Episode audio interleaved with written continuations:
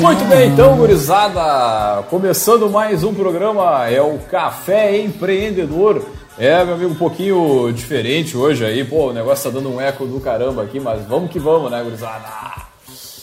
É isso aí, gurizada, é o Café Empreendedor comigo, Leandro Rodrigues, com a Erika Martins e o Vinícius Giusti. É, meu amigo, é o Café que é transmitido pela Rádio Cultura. E aí, vamos empreender? É, meu amigo, é o Café Empreendedor, como eu tava Olha, o negócio tá bombando aqui, tio, pelo amor de Deus. Uou! Bom, mas de qualquer forma, uh, falando aqui nos nossos queridos patrocinadores, é o seguinte: a gente sempre trabalha em nome de.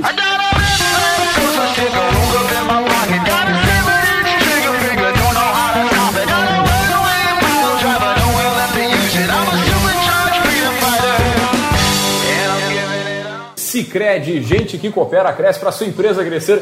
Vem para o Cicred, né? O Cicred tem um aviso importante aí, com base no último, nos últimos acontecimentos que a gente tem na sociedade, aí, coronavírus e tudo mais. Está com atendimento um pouco diferenciado, né?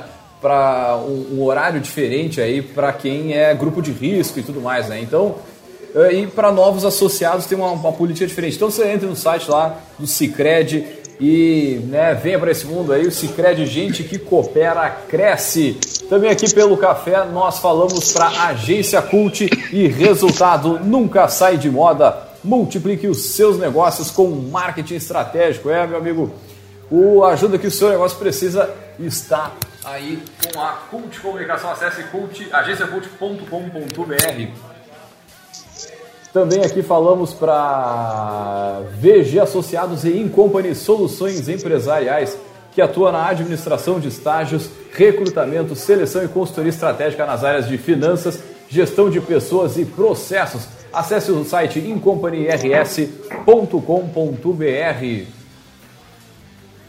Muito bem, então, gurizada, começando mais um Café Empreendedor, tudo tranquilo com vocês aí na Santa Paz? Tranquilaço? Buenas noites. Dá uma ajeitadinha lá no Insta pra, pra nós, Leandro. Não, já tô, já tô indo lá porque eu, eu tô com um eco aqui, cara, que tu não faz ideia. A concentração que tem que ter. Mas vamos que vamos. Aqui, ó, uh, nosso programa de hoje é, ele é focado aí, né, numa das principais, uh, um dos maiores impactos das decisões né, dos negócios, que é em cima da finança, das finanças e que muitas decisões elas estão sendo tomadas em decorrência da pandemia e é claro como eu falei elas são, são de, de cunho financeiro. Mas antes de iniciar aí eu vou passar a bola para a Érica aí é, digamos colocar melhor o assunto aí sobre, sobre as finanças aí. E o nosso poderoso de hoje. Muito bem boa noite vocês me escutam? Ficando alto Som. Sim, Vocês me escutam, pessoal? Tá, estava me dando eco aqui também. Bom, então boa noite a todos que nos acompanham aqui no ao vivo. Né? Seguindo a nossa série de programas, a gente uh, nas últimas semanas vem falando um pouquinho, discutindo cada uma das áreas da gestão dentro da empresa, quais são os impactos, o que, que pode ser feito, trazendo exemplos. Né? Então a gente já falou sobre marketing, já falou sobre pessoas. Hoje a gente vai falar sobre finanças. Ah, mas antes de a gente entrar propriamente nessa discussão uh, sobre a, a, dimensão financeira da gestão em tempos de pandemia, a gente vai aproveitar para conhecer um pouco mais dados regionais que vêm sendo uh, mensurados e acompanhados pelo SEBRAE local aqui no Rio Grande do Sul. Né? Então, uh, o Ciro está conosco aí na transmissão, né? eu acredito que está passando, eu pelo menos enxergo aqui a imagem de todo mundo, né? Então, o Ciro já esteve aqui com a gente, ele é uh, gerente regional do SEBRAE, aqui na Zona Sul do Rio Grande do Sul.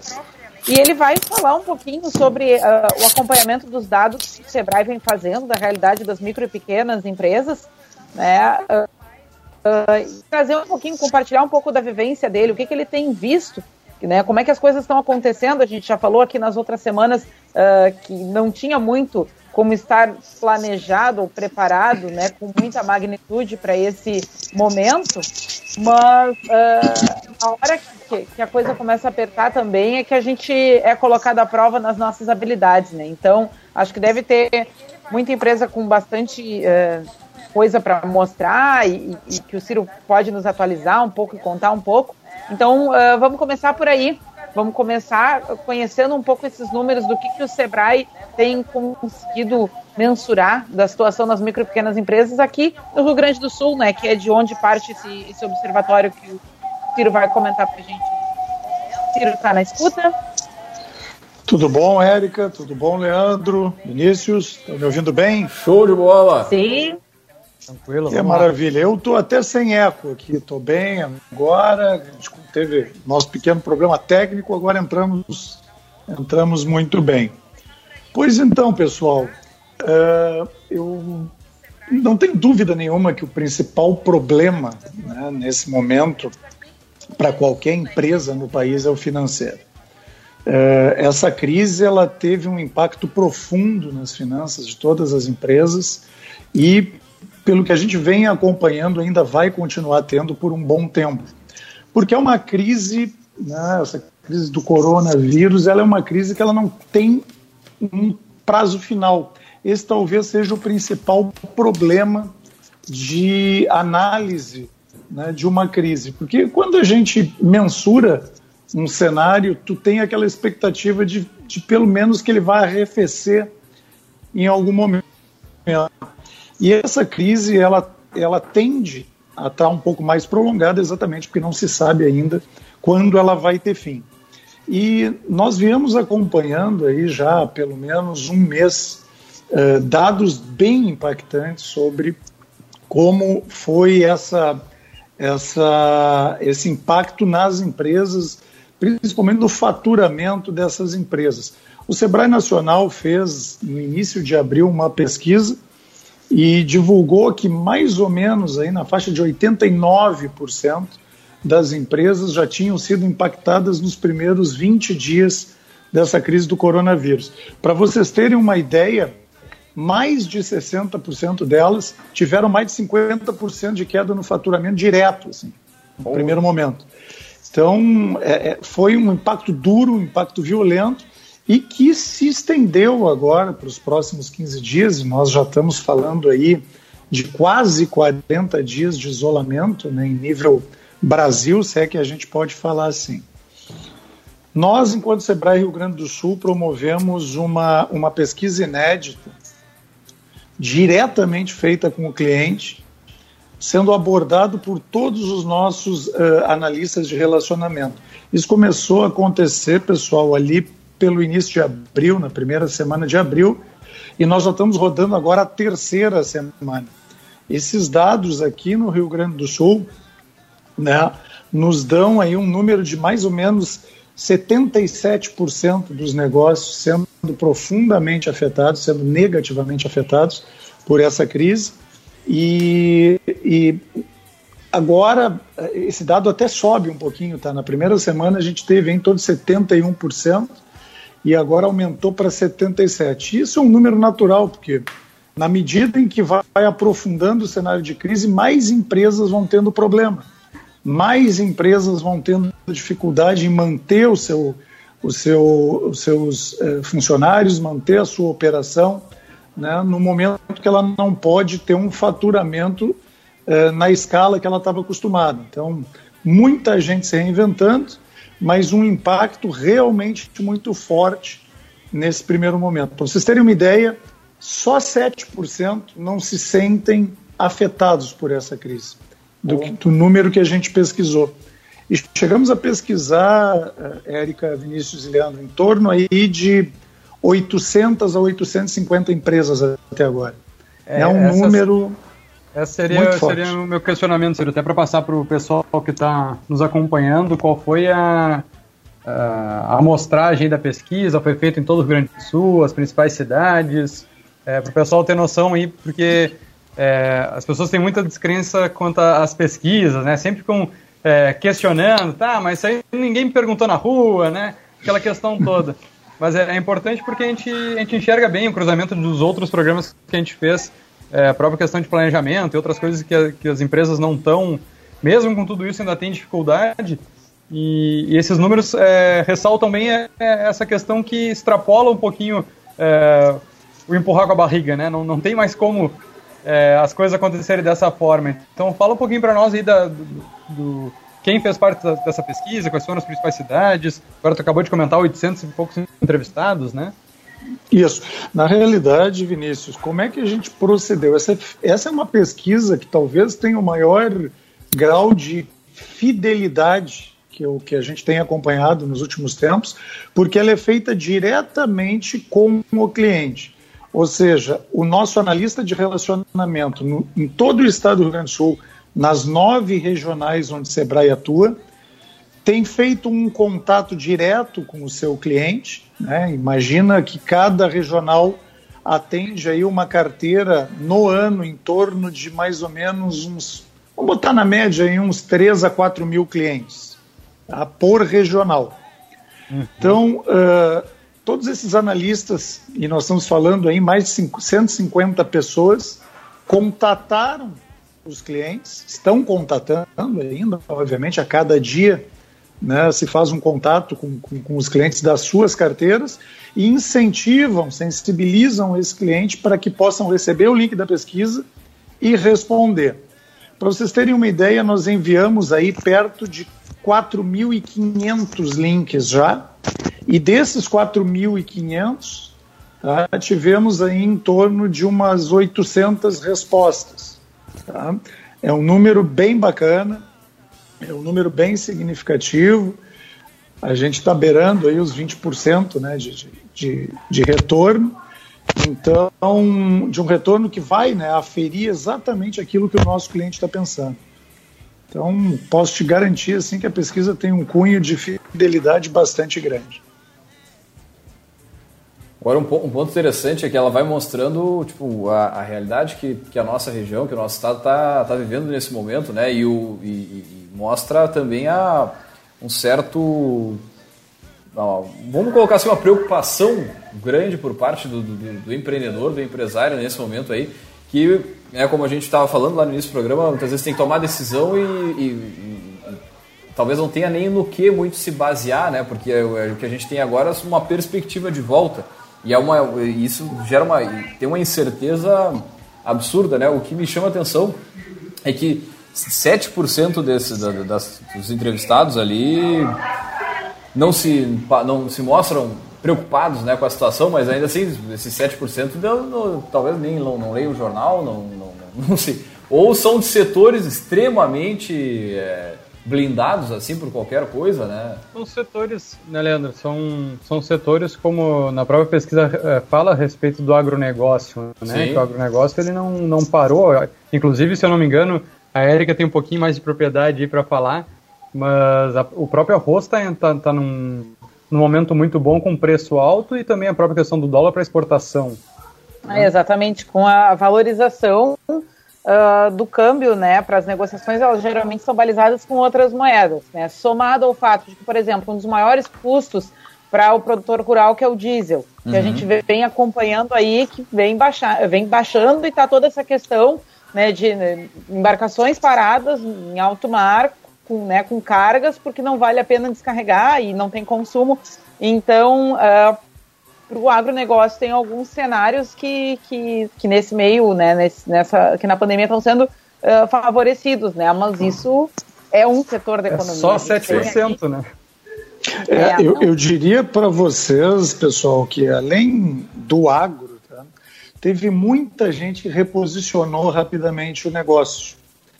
Uh, o digital, aqueles que já estavam atuando em plataformas digitais, eles conseguiram rapidamente captar essa demanda e transformar essa demanda num resultado positivo.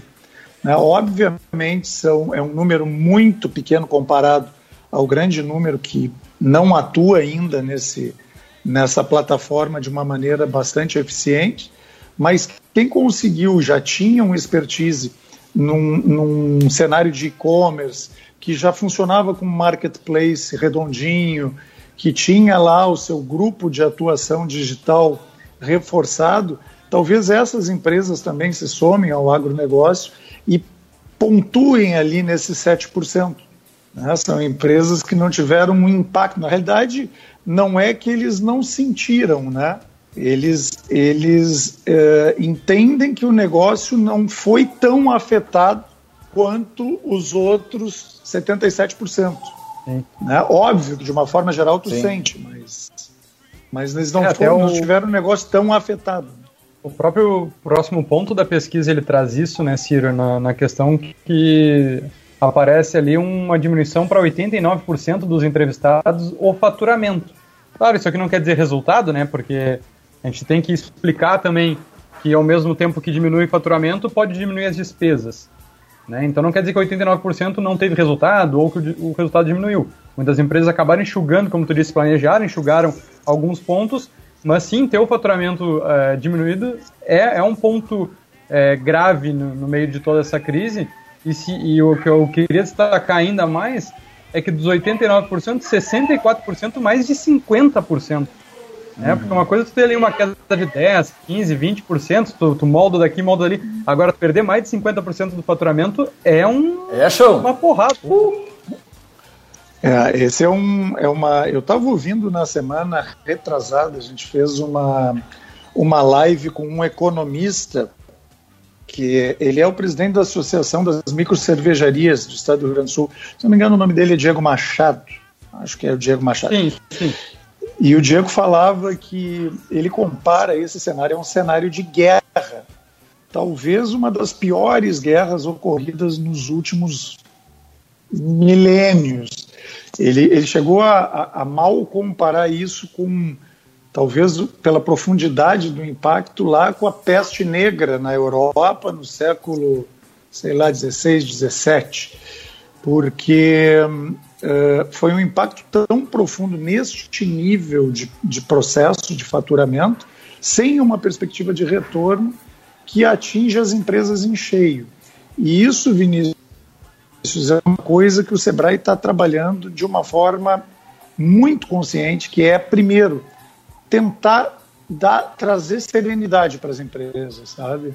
Porque antes dela, dela uh, uh, se apavorar, antes dela tomar uma decisão abrupta de um fechamento, antes até mesmo dela sair correndo atrás de uma linha de crédito para financiamento, ela precisa fazer o tema de casa, já que a gente está falando em finanças, não é? E tu falaste em despesas, esse talvez seja um dos principais uh, um dos principais questões que tem que ser olhadas antes de tomar qualquer decisão. Como é que eu faço antes, né? Meu tema, eu vou olhar meu custo, eu vou olhar o tamanho da minha operação, eu vou olhar o número de funcionários, eu tenho será uma saída para negociar com os meus fornecedores prazos diferenciados, eu posso renegociar aluguéis, taxas de impostos, não é? Uh, vide agora, o próprio governo federal está flexibilizando né, as taxas de impostos, se não ainda de uma maneira ideal, mas pelo menos houve uma flexibilização aí de, de, de taxas né, de, de, de IPTU e, SQN, enfim, uma série de outros impostos aí que foram postergados. Então a empresa tem que olhar para dentro e a primeira coisa que a gente indica é fazer o tema de casa antes de qualquer passo. É uma, uma questão que a gente levantou no, nos outros programas, né, Ciro? A, a questão de, de, conhecer o seu negócio e também enxergar se ele realmente ele estava dando certo antes disso tudo, né? E daí conhecer os seus números e, e um indicador que a gente sempre fala que é o ponto de equilíbrio. É, se, o empre, se o empresário, se o empreendedor, ele não conhece o seu ponto de equilíbrio, não sabe nem como calcular, por favor, vá atrás da informação. Porque esse é um indicador é, mais é, pertinente nesse momento para decidir se vale a pena continuar com o negócio. Né? Uhum. Porque se tu vislumbra que tu não consegue atingir pelo menos um ponto de equilíbrio, é, não adianta tu querer fazer qualquer outro tipo de ação né, é, para é, sair desse momento. E tem muitas empresas que a gente sabe que estavam empurrando as coisas do jeito que davam antes do Covid, né? Então, não é é, sair buscando crédito. Óbvio que tem várias ações que são importantíssimas, né? mas tem muita empresa que não é bem essa linha que tem que tomar. Por isso que eu acho que essa dica é importantíssima, se é a primeira, porque é a questão de conhecer de fato o teu negócio. Saber se ele realmente é viável, se vale a pena tu é, continuar com ele, ou, como tu disse, remodelar. Pensar uma forma diferente em fazer o que fazia antes, seja através de um canal de comunicação, seja um produto diferenciado.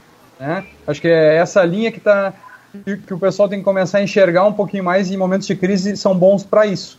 Né? Porque nos forçam a ter tempo para isso. Né? Exatamente. Esse é o principal olhar que tem que se ter. Né? E, é, e assim, Leandro, Érica e Vinícius, nós não vamos escapar de ter muita empresa fechando. Uhum. Isso é um, é um fato e é uma realidade, porque, como tu bem disseste, já tinha muita empresa que vinha levando né, trancos e barrancos, já não vinha numa organização financeira uh, adequada, uh, já não vinha conseguindo honrar os seus compromissos em prazos uh, já que já tinham sido renegociados há algum tempo. Então, nós não vamos escapar. Agora, o que nós temos que ficar atento é o tamanho da elasticidade desta curva, né? Uh, porque se isso demorar muito mais, uh, nós não vamos, nós vamos ter ainda um número muito excessivo, muito maior do que muito maior do que a gente está tá prevendo, tá? Uh, de, de ter como resultado agora. Para vocês terem uma ideia, essa pesquisa que o que o Sebrae Nacional fez há três semanas, ela apontava que pelo menos 31,5% das empresas nesse cenário conseguiria sobreviver até três meses. Né? Só 31,5%, né? ou melhor, 31,5%, já um terço disso, né? conseguiria sobreviver até três meses. E somente 3,7% delas conseguiriam levar com seis meses ou mais. Para vocês terem uma ideia, se isso perseguir acima de seis meses, é, a, a, o potencial de a gente chegar a mais de 50% das empresas, das micro e pequenas, obviamente, empresas no Brasil, que representam mais ou menos 94% do número de empresas da, da, da, do país, é, nós teríamos mais ou menos 50% das empresas quebrando se passar de seis meses esse esse cenário. Isso aí representaria algo perto de 2 milhões de empresas, de micro e pequenas. Né? Então, assim, é, é um cenário crítico, é um cenário que tem que ter um cuidado muito grande, mas que nós também, enquanto Sebrae, estamos fazendo um trabalho muito forte no sentido de poder orientar, no sentido de poder trazer uh, informação trazer é, conteúdo, trazer inclusive consultorias no sentido da gente poder alongar esse período dessa crise financeira, né, que está se abatendo sobre o sobre as micro e pequenas empresas. Agora um outro dado bacana Ciro, que vem na. O que, que vocês têm?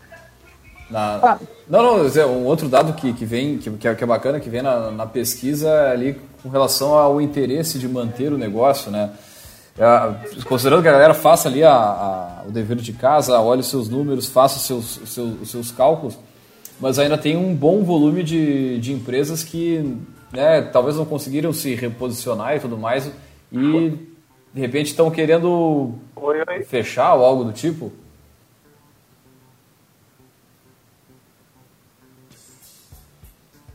Leandro, vocês estão me ouvindo bem? Agora, Agora estamos ouvindo eu perdi Sim. o áudio aqui de vocês. Opa! Não, falava a sobre esse, tá esse, outro, esse outro ponto aqui da, da pesquisa sobre. Não estou ouvindo. Não está ouvindo agora? Alô? Não estou ouvindo mais. Ciro?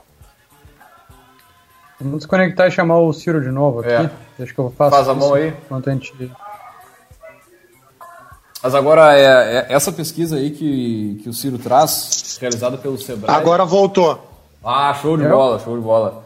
Uma, Opa. Mas falava aqui sobre um item da pesquisa que me chamou a atenção, que é o, na, em cima da, do interesse de manter o negócio né, por parte do, do, do empreendedor. E esse, esse, esses dados ele, eles vêm crescendo. Né, eu não sei se daqui a pouco vai, vem, batendo o descontrole da própria, da própria empresa e não conhecer seus números e tudo mais, né? E não ter talvez uma. Mas acho que era legal falar nesse, nesses números aí, nesse crescimento do, do, da interesse em manter o negócio, né? Sim. Me parece, Leandro, é, é, que alguns fatores contribuem para que esse número aumente. Primeiro, eu acho que o, empreendedor brasileiro ele é corajoso, né? ele é muito corajoso. E ele não vai ser uma, uma, uma, gripezinha. Não vai ser uma, Apesar de ser uma gripezinha fortíssima. Não, tá né? que a gente tem que ter... aqui. Mas eu, eu, eu sempre considerei o empreendedor brasileiro muito corajoso. E, e quando a gente vê passando por esse cenário é, um, um, um, cenário de uma retomada, mesmo que ainda seja gradual, a esperança e a confiança aumentam. Né? Uhum. Então, por que que aumenta esse, é, me parece esse essa vontade de manter o negócio? Porque tu pega uma primeira semana que é aquela coisa de impacto, uma segunda que parece aterradora, mas daí tu começa a ver um certo movimento na terceira semana, já de uma facilitação de crédito, né, já de linhas fornecidas pelo governo federal e até pelo próprio Sebrae com o FAMP, que a gente pode falar daqui um pouco a respeito. Né?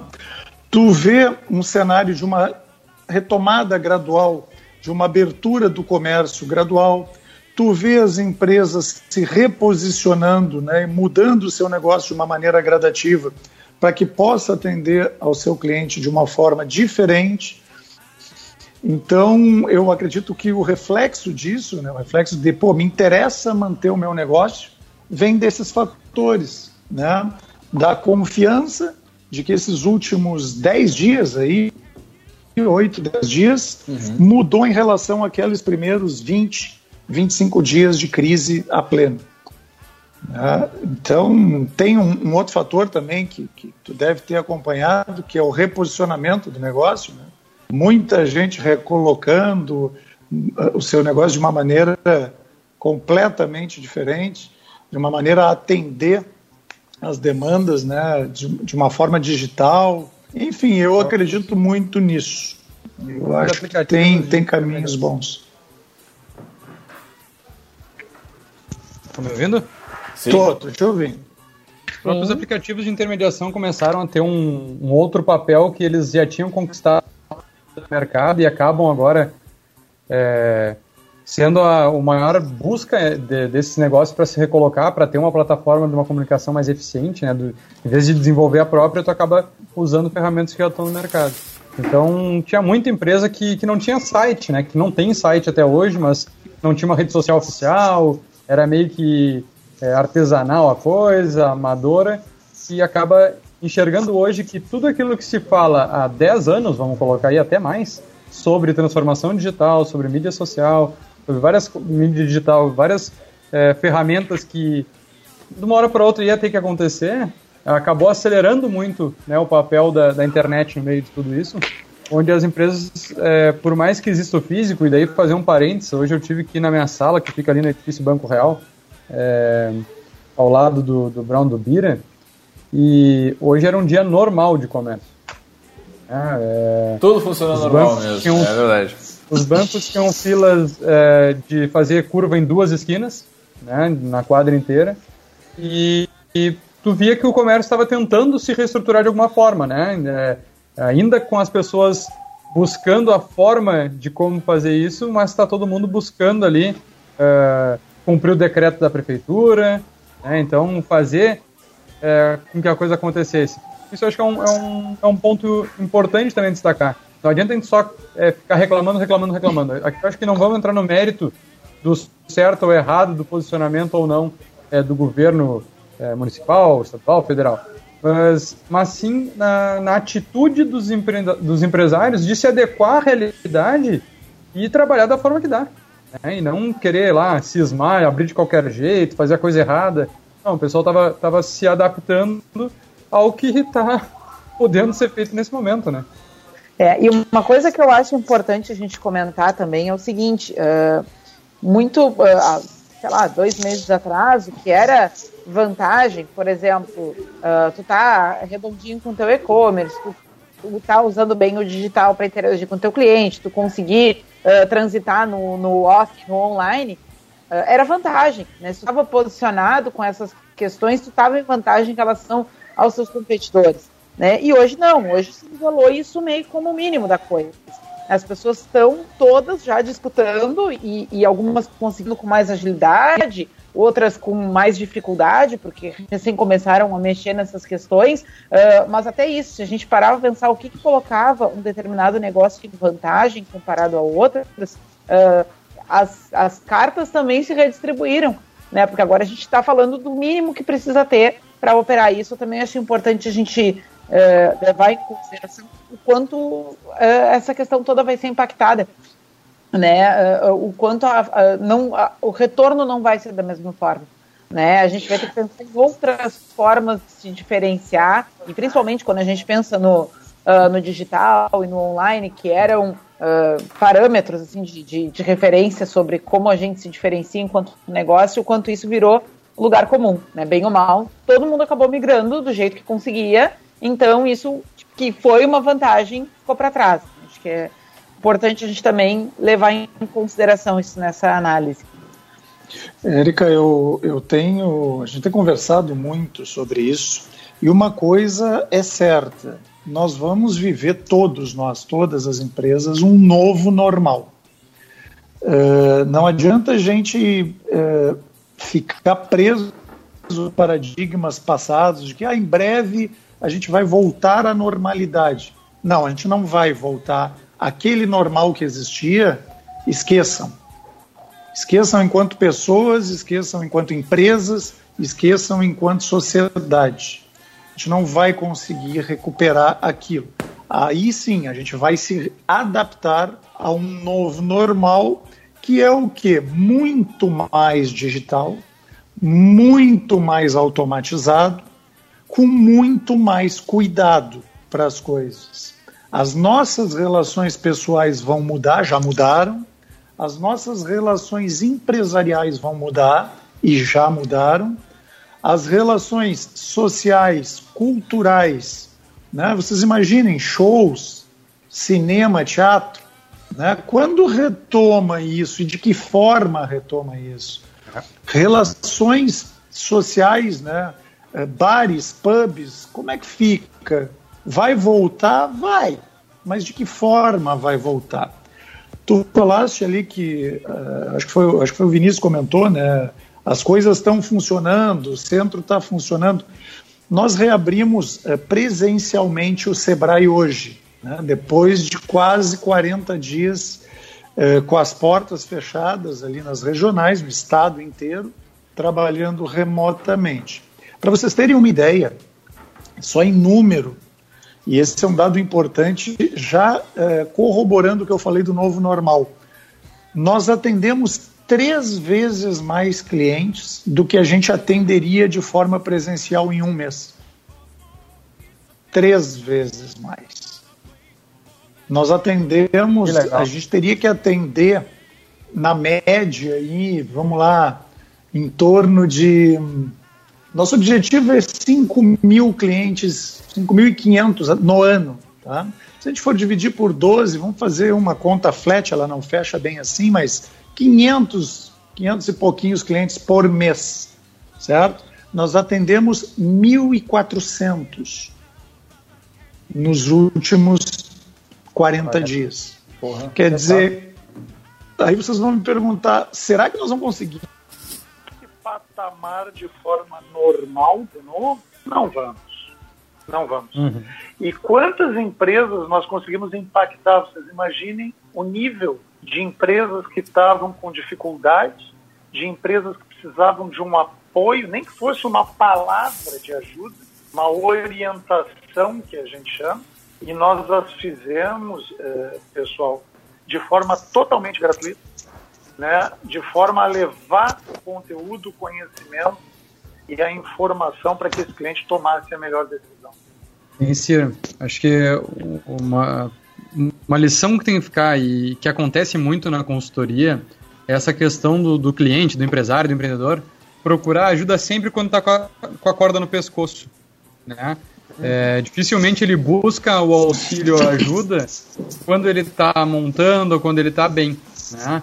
E esse é o principal momento que ele precisa ter é, esse cuidado, que é justamente para prosperar, né? para que, que, o negócio dure mais tempo, que eles planejem justamente para momentos difíceis. Daí a gente não pode falar momentos como esse porque não tem como alguém pensar em algo é, como que está acontecendo. Mas sim, tem como planejar para momentos difíceis, né?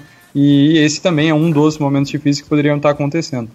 Uh, eu acho que é esse recado que acho que a gente tem que deixar na, na, na mente aí dos empresários, dos gestores, que é uh, esse, esse auxílio, seja né, de uma consultoria do Sebrae, uma consultoria privada, e tem que puxar também a brasa do passado, mas uh, ou seja através da, da, das empresas júniores das faculdades, através de, de, tutores, através dos próprios professores, mas é, essa orientação ela, ela, é muito importante buscar esse conhecimento profissional, essa experiência, para que tu não, não, não seja pego nunca de surpresa, né? Então conversar com, com grupos, a, a Erika participou de bastante grupos de, de, de, de contatos, né, Erika, de, de empresários, até hoje participa de um aqui na na cidade que ele é bem movimentado e bem importante. Então, é, acho que o pessoal tem que começar a se lembrar mais disso pós é, esse, para esse novo normal, vamos dizer assim, né? Que isso se, se torne normal para frente. É. Tem uma coisa que o Ciro trouxe, né? Falando um pouco sobre a, a esse aumento de, de volume no, no, primeiro dia presencial, né?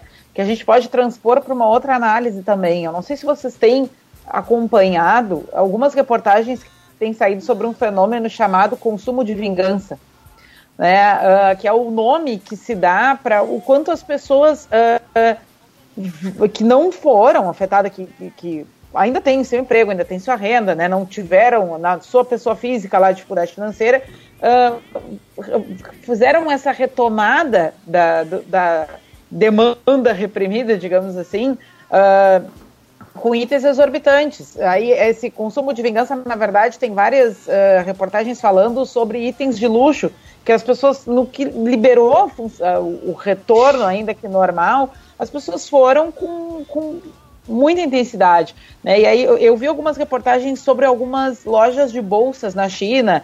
Uh, bolsas que custavam 14, 15 mil dólares, bolsa feminina, sim, a bolsa de couro de colocar, que, foi, que aumentaram X% de venda uma determinada marca, porque as pessoas né, que saíram da, da, da, da, da quarentena retomaram e compraram coisas que não comprariam e tudo mais.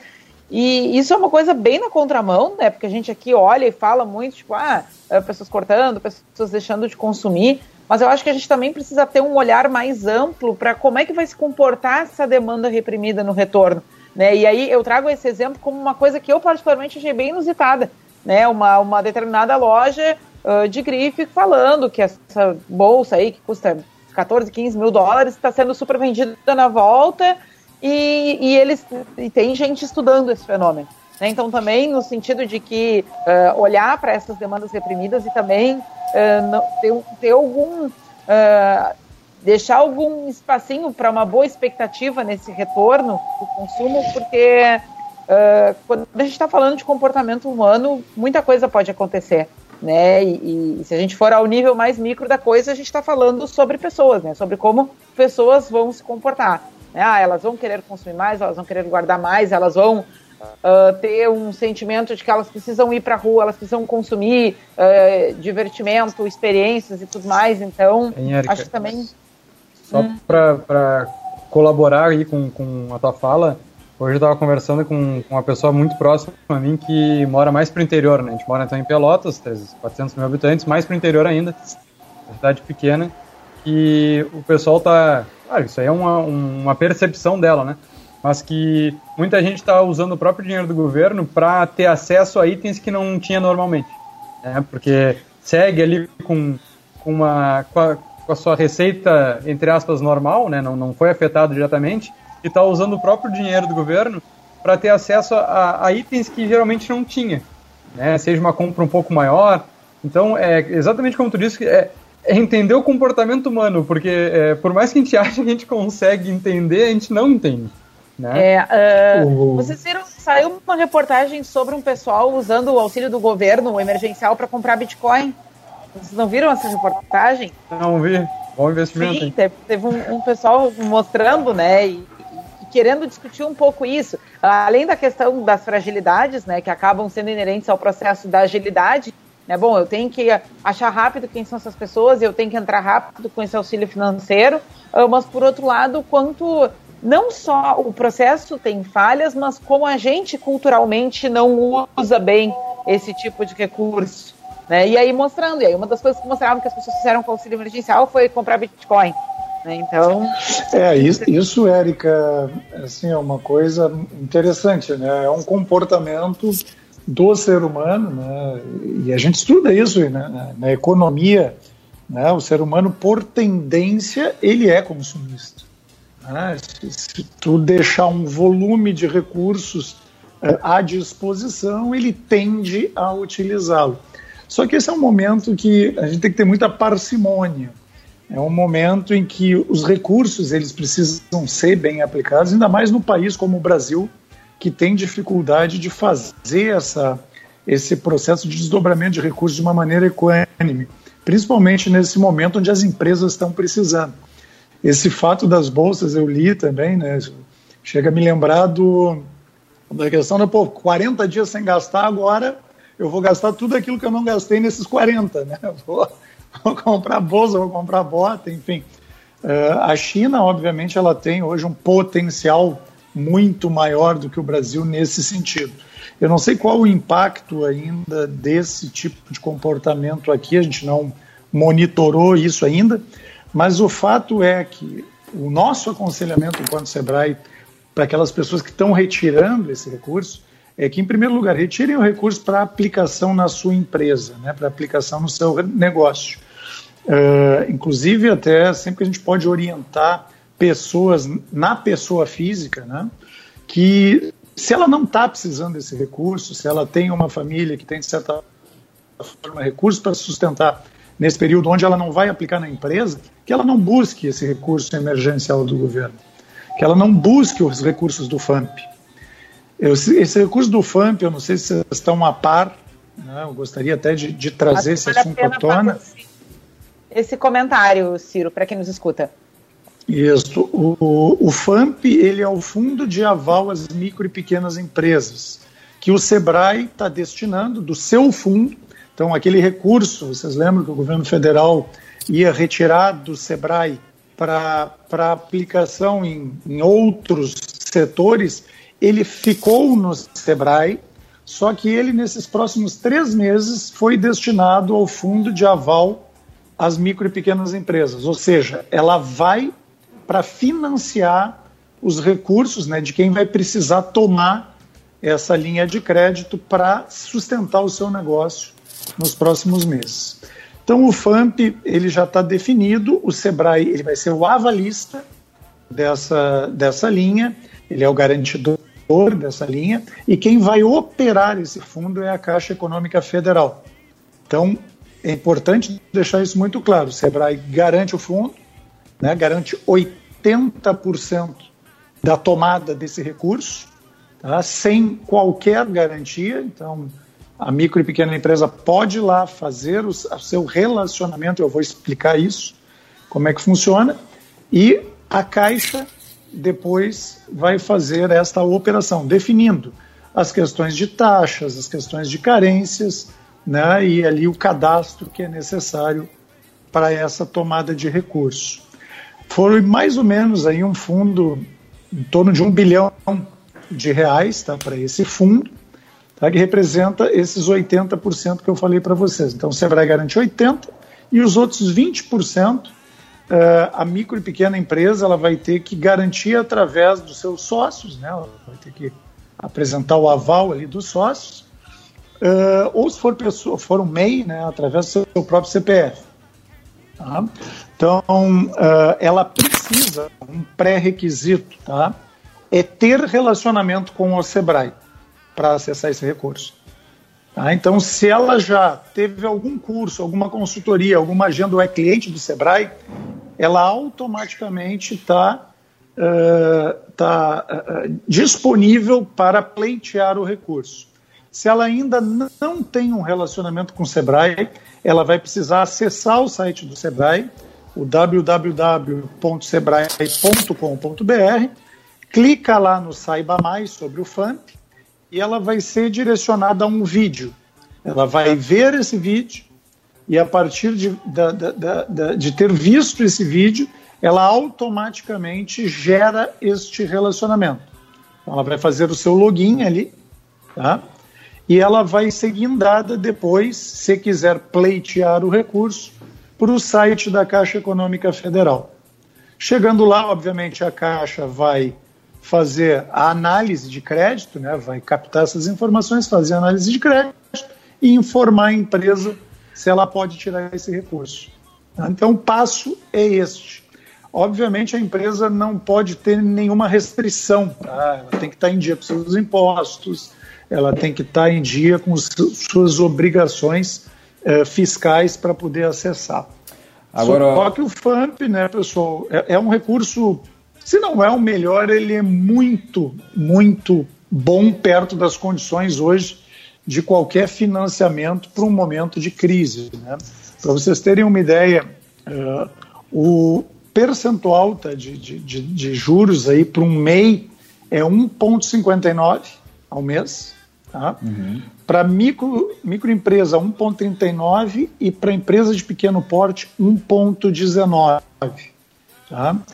Então, uma carência aí de 12 meses para começar a pagar, tá? sem IOF até o final do, do semestre. E tem, obviamente, ali uma taxa de uma comissão de concessão de aval, que é uma pequena taxa né, de, de juros sobre a tomada dessa transação que o cliente dilui ao longo das parcelas e ela volta depois para o fundo para financiar outras empresas. É um, é um bom fundo, viu? É um e, bom fundo. Não, com Só certeza. Que, e, e, ele vai justamente no ponto que é extremamente estratégico para os negócios, né? O, é, e Leandro, só, só o importante, só para finalizar essa questão do FAMP, deixar claro para os micro e pequenos empresários, tá? Uh, às vezes não necessariamente a primeira opção é correr atrás de uma linha de crédito, eu já falei isso. Uhum. A primeira orientação é faz o teu tema de casa. Claro. Olha os teus custos, Pessoal. olha o tamanho do teu negócio, olha se a tua empresa se sustenta em longo prazo. Busca, não, como o Vinícius falou, uma orientação técnica para isso. Agora, só tenho mais uma pergunta antes da gente puxar aí os comentários para o Ciro. É o seguinte: isso, a, gente é, tem uma, pra... a gente tem uma parceria, né, o, o, o Sebrae tem uma parceria com o Cicred né, parece que os associados do Cicred tem uma consultoria já tipo ter, teria alguns meses de consultoria. Como é que é essa, essa parceria aí, o Ciro? No, em relação ao Cicred, Leandro, a gente durante o ano de 2019 fez uma grande parceria, uhum. tá? Que nós estamos retomando logo em breve, tá? Certo. É, esse, esse mesmo patamar, essa mesma possibilidade. Hoje nós estamos com um modelo uh, até os próximos meses, tá? até a gente retomar aquela do ano passado, a gente está fazendo todas as orientações gratuitamente. Então, a carteira de associados do Sicredi está sendo direcionada, uh, grande parte dela, né, em todos os setores onde ele atua, para os nossos analistas fazerem uma orientação gratuita. Tá? Então, dá esse aconselhamento da melhor opção para essa tomada de decisão. Claro, se o cliente quiser depois contratar uma consultoria, tem ali uma contrapartida que até o próprio Cicred pode é, assumir aí um percentual dessa contrapartida. Muito bem. Uh, pessoal, só para a gente não, não perder aqui a interação aqui com o pessoal que está tá participando da live, está perguntando. Tiveram algumas perguntas antes ali do, do Jonas, né, da, da Letícia, lá de São Paulo, da, da Jaqueline. Só para não perder o, gancho aí, Ciro, o Mário Espíndola está perguntando para adquirir o FAMP se a empresa tem que ter quanto tempo de mercado ou é só o relacionamento com o Sebrae? Uh, é, tem alguns pré-requisitos, não é que ela precisa ter tempo de mercado, tá? mas isso vai ser um pré-requisito, Vinícius. Ela tem que ter pelo menos comprovado 12 meses de faturamento. Tá? Perfeito. Tem que ter 12 ah. meses de faturamento comprovado. antes de a gente passar para as demais perguntas ali, eu só queria uh, comentar uma coisa que eu acho bem uh, oportuna e que a gente não tinha falado aqui nos programas anteriores, né? Uh, que a Receita Federal prorrogou o prazo de validade das certidões negativas de débito por 90 dias. Né? E agora a gente falando sobre essa questão de se organizar para pedir financiamento, Uh, essas documentações elas geralmente vão ser exigidas, né? E a gente não tinha comentado aqui, eu acho uma informação bem importante a gente não deixar passar, né? Para que se olhe então no site da Receita para ter um pouquinho mais de, de detalhes sobre as informações, né? Mas é importante essa prorrogação porque essas certidões às vezes são meio complicadas de renovar, né? Então Certeza. só para ver quais são as condições, né? E tudo, tudo, achei oportuno a gente comentar que é bem uh, relevante essa informação. Uh, vamos para os comentários. Vinícius vai puxando os comentários da live.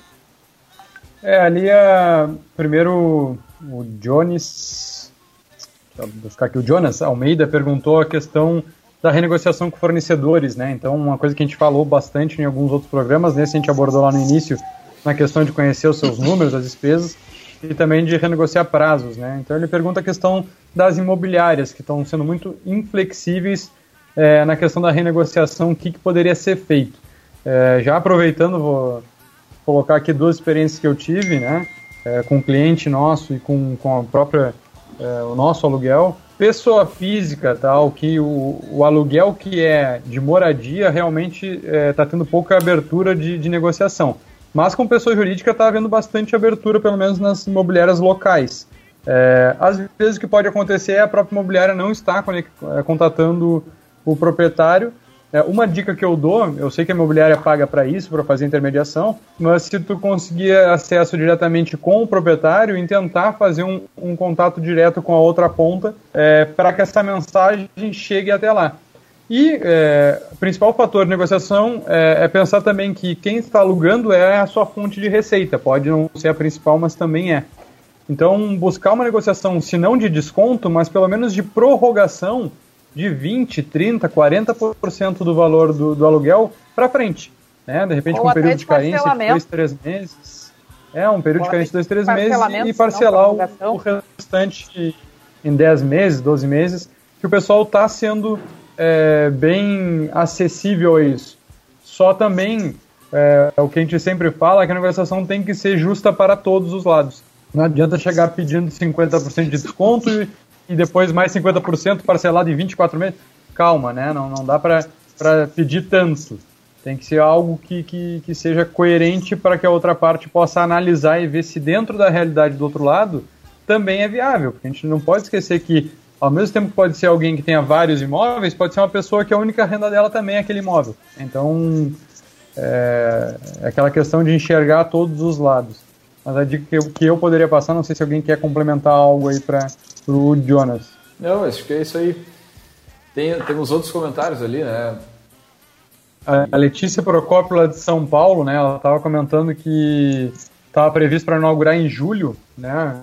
Um restaurante que ela estava montando de comida caribenha e que ela acabou apostando muito no marketing aí e acabou transformando o negócio dela para delivery nesse momento.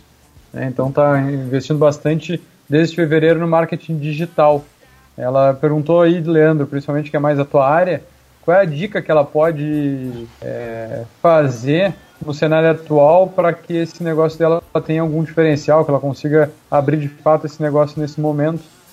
Pô, pior que é um momento estratégico, né? Mesmo que, que tenha uma, uma, uma redução ali, porque as pessoas já estão cozinhando em casa e tudo mais, mas de qualquer forma acho que é interessante que ela pense né, em, em, em levar para o digital essa com mais força, com mais afinco aí, mostrar o seu processo. A gente falou nisso no outro programa, a gente tem um programa pontualmente sobre marketing, né, nessa questão da pandemia aí, mas dela demonstrar para o seu cliente como que ela faz o, o, o manuseio, a, a gestão da, dessa parte da higiene, que é uma das partes mais importantes e que poucas empresas fazem, aparece isso, então acho que indo por aí e, e, e claro, as redes sociais é um, é um mar, assim, é, a gente falar responder isso rapidamente até é, é, complicado, mas de qualquer forma acho que isso, isso é bacana, mostrar como está sendo o processo de, de fabricação da, de, das comidas, o processo da, da embalagem, hum. de entrega e... e buscar os diferenciais, né, Leandro? É, buscar, ela, ela traz aí a questão da, da comida caribenha, que pois é algo é, que não, não sei como é que tá em São Paulo, mas aqui na nossa região isso não é muito comum, né?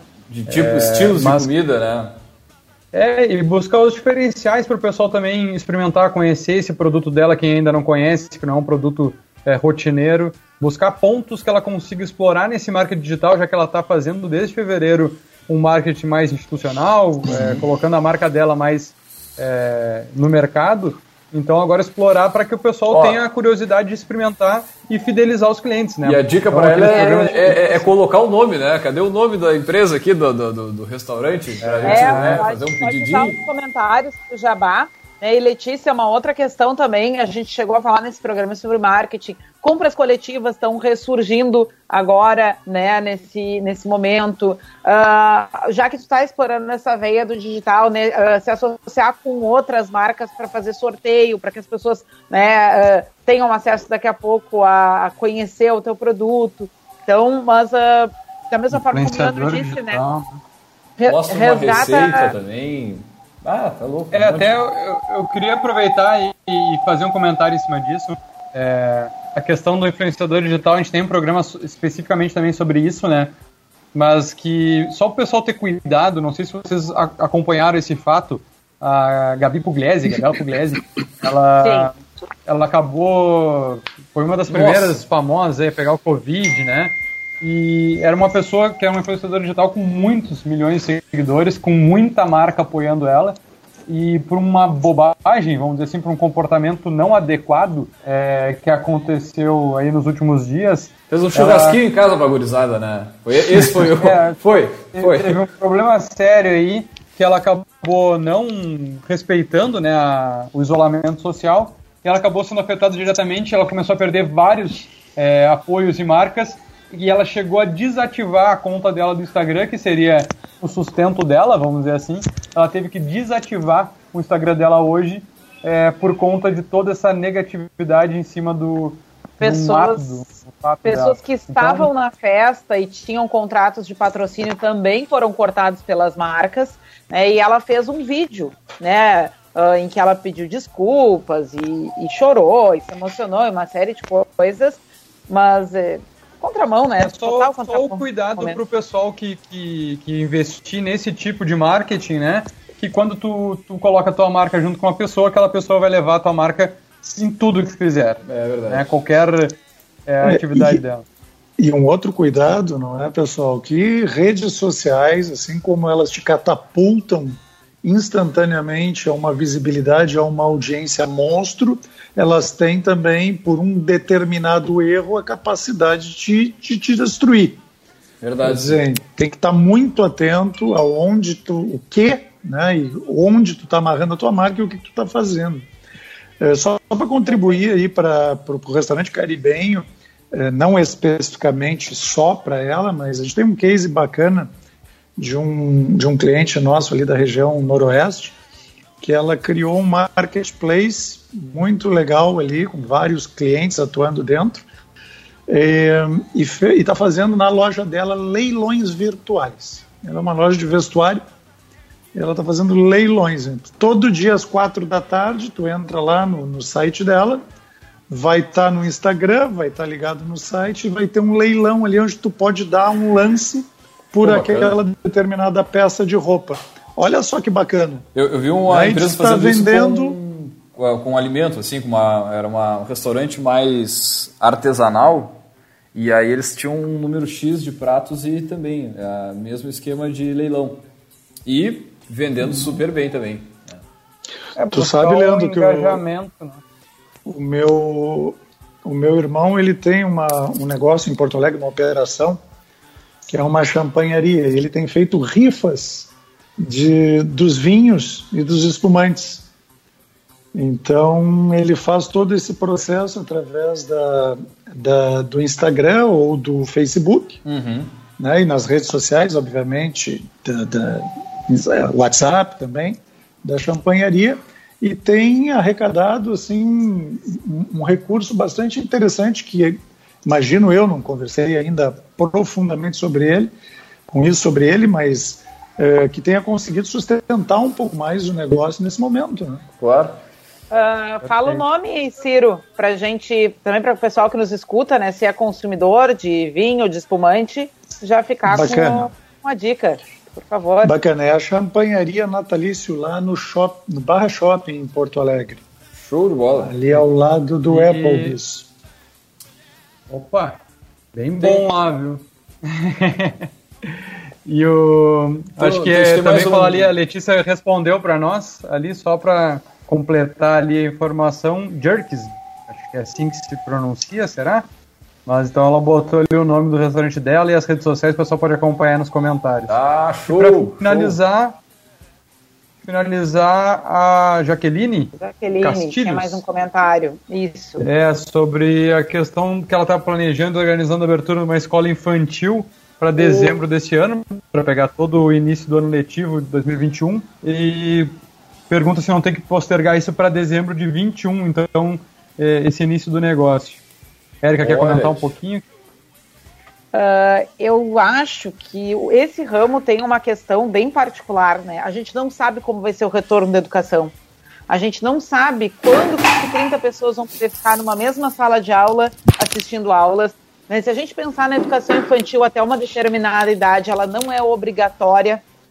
Né? Então, também tem a questão de avaliar uh, o quanto os pais vão estar dispostos a, tendo outras alternativas, tirar os seus filhos de casa e levar para escolas.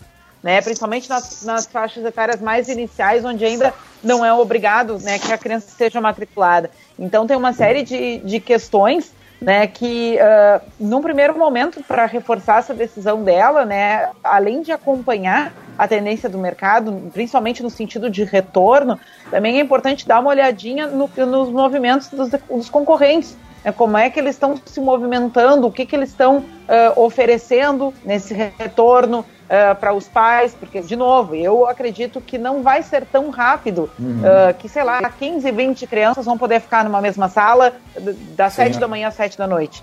Né? Então, e esse é um setor. Momento, esse é um setor, Érica, que vai ter que rever profundamente seus conceitos. Sim. É, a educação é, já estava num processo EAD e agora acho que tem a gente que ter uma pegar, revisão. A gente pegar todos os decretos ou discussões aí em todos os municípios, estados e questão federal mesmo, é, ninguém nem toca no assunto sobre a educação.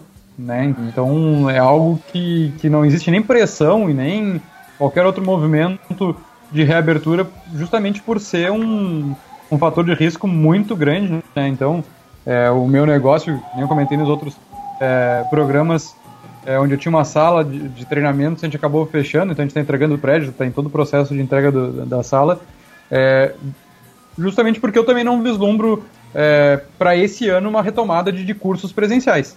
Né?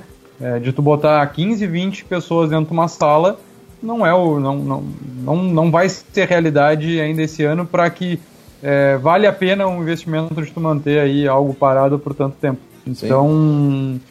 Eu concordo bastante com a Erika colocou de estar tá, é, acompanhando o mercado e se tem a possibilidade, né? acho que isso é legal é, passar isso para o nosso ouvinte. É, se tem a possibilidade de adiar uma abertura, né, sem custos, uhum. sem grandes problemas, é, é a solução mais conservadora, mais pessimista no momento, e acompanhando se der para antecipar isso. É, e como é um, é, um, é um negócio que não. Dificilmente você vai abrir durante o ano, né? Tu não vai abrir uma escola durante o ano, a não ser lá em julho, né? No período de férias. É, é, são ações que têm que ser tomadas anual, né, anualmente. Então.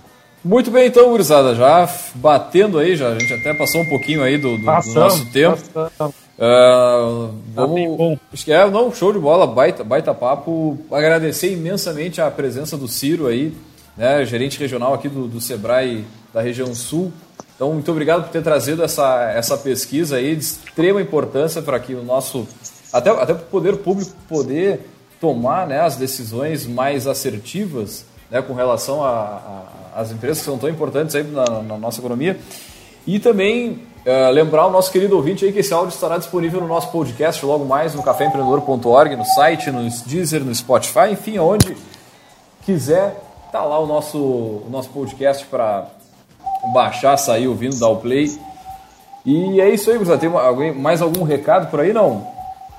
Eu, eu só gostaria, Leandro, de, ao me despedir aqui, uhum. agradecer a, a, oportunidade de conversar com, com vocês e com a audiência do Café Empreendedor e dizer que nós estamos à disposição no Sebrae através dos nossos canais, né, o 0800 570 0800, tá? através também de um site que foi feito especificamente para esse cenário uhum. Eh, de Covid-19, que é o www.sebrae-rs.com.br barra coronavírus e também, tá, em último caso, se a pessoa quiser se direcionar ao atendimento presencial, que a gente até não aconselha, a gente prefere né, o, ainda um certo distanciamento, vamos retomando gradual, mas nós voltamos a operar hoje ali na, na no nosso endereço, na Anchieta 1916, das 10 às 16 horas. Tá bem?